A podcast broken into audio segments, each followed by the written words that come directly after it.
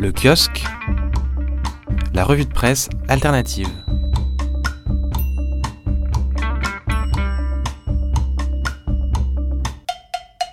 Bonjour à toutes et à tous, bienvenue dans le kiosque. Chaque semaine, on se penche sur un média dont vous n'entendrez parler dans aucune autre revue de presse de la bande FM.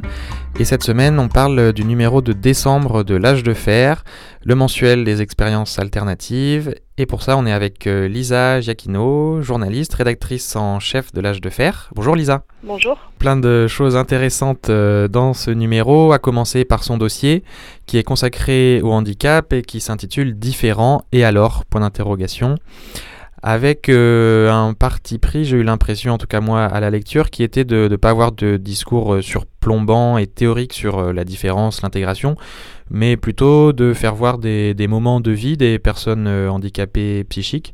notamment, le dossier parle surtout de, l'autisme et de la trisomie avec cette idée que les personnes handicapées peuvent apporter beaucoup aux non-handicapés et vice-versa. Est-ce que c'est bien ça l'esprit dans lequel vous avez fait ce dossier? Oui, c'est tout à fait ça. Ce qui nous a intéressé, c'est les, endroits de rencontre euh, entre euh, les personnes dites normales et les personnes dites handicapées.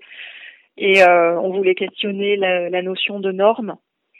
Voilà, on cite notamment un écrivain et chercheur euh, autiste, Joseph euh, Chauvenec, qui à un moment euh, dans l'un de ses livres dit qu'on est tous un peu déficients quelque part.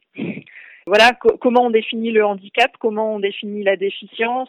En fait, on définit les personnes handicapées comme des personnes qui ne peuvent pas faire facilement ce qui est facile pour la plupart des gens.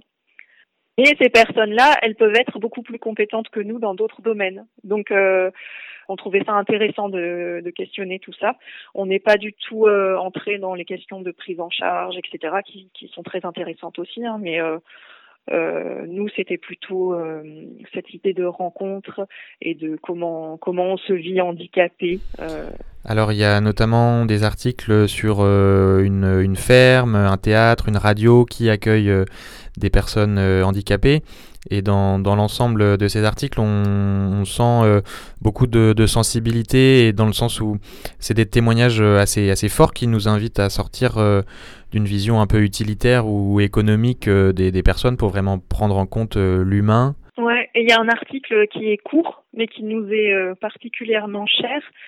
C'est le témoignage de Lydia Robin, qui est notre maquettiste et webmaster, et en fait qui parle de sa sœur qui, euh, qui aujourd'hui est décédée, mais c'était sa grande sœur qui était trisomique et elle raconte euh, bah, la, la, relation très forte qu'elles avaient toutes les deux et tout ce que sa sœur lui a apporté.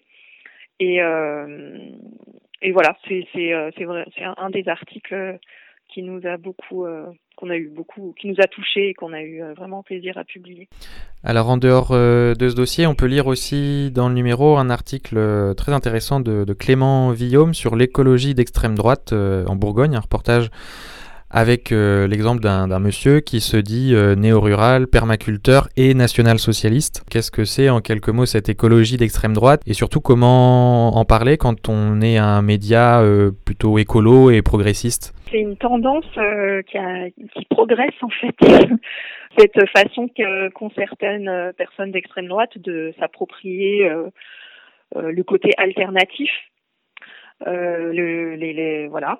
Moi, une fois, je suis tombée sur un autocollant de l'Action française euh, qui faisait la promotion des légumes locaux, par exemple. euh, donc voilà, c'est quelque chose.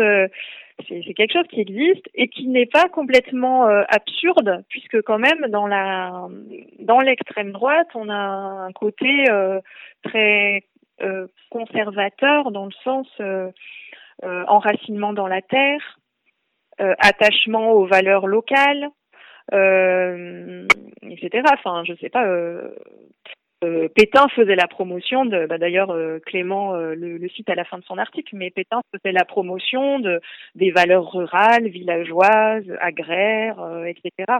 Donc il y a toute une culture de droite comme ça, et bah là il y a des gens qui remettent ça à la sauce actuelle et euh, ils le font souvent euh, de façon assez habile.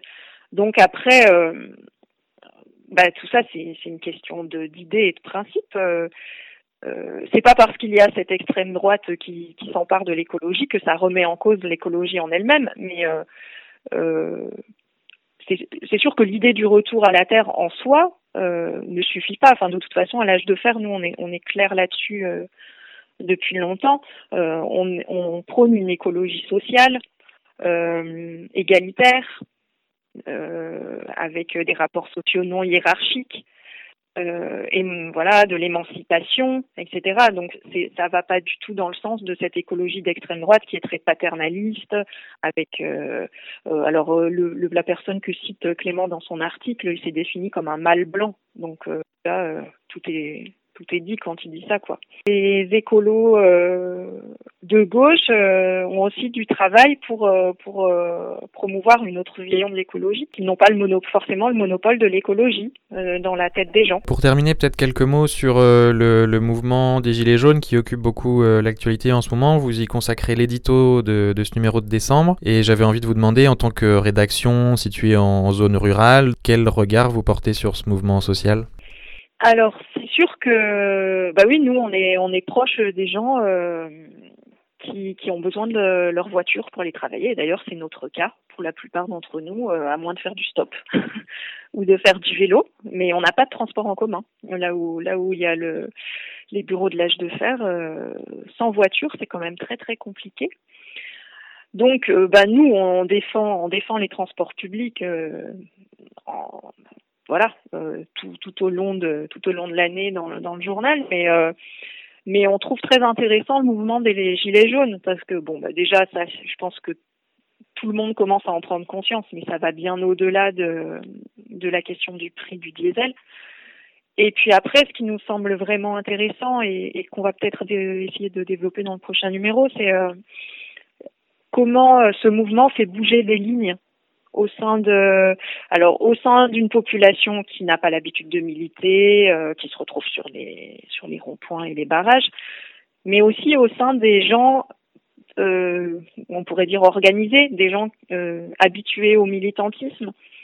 Et ben ça les secoue un peu, ça les oblige à se remettre en question, ça bouleverse quand même beaucoup les gens. C'est quelque chose d'assez profond qui se passe, on pense. On vous rappelle le numéro 2 décembre euh, de l'âge de fer sur le handicap, handicap différent et alors disponible en librairie et en magasin bio dans les points de dépôt. Merci beaucoup Lisa. Merci à vous. Et merci de nous avoir écoutés. À la semaine prochaine.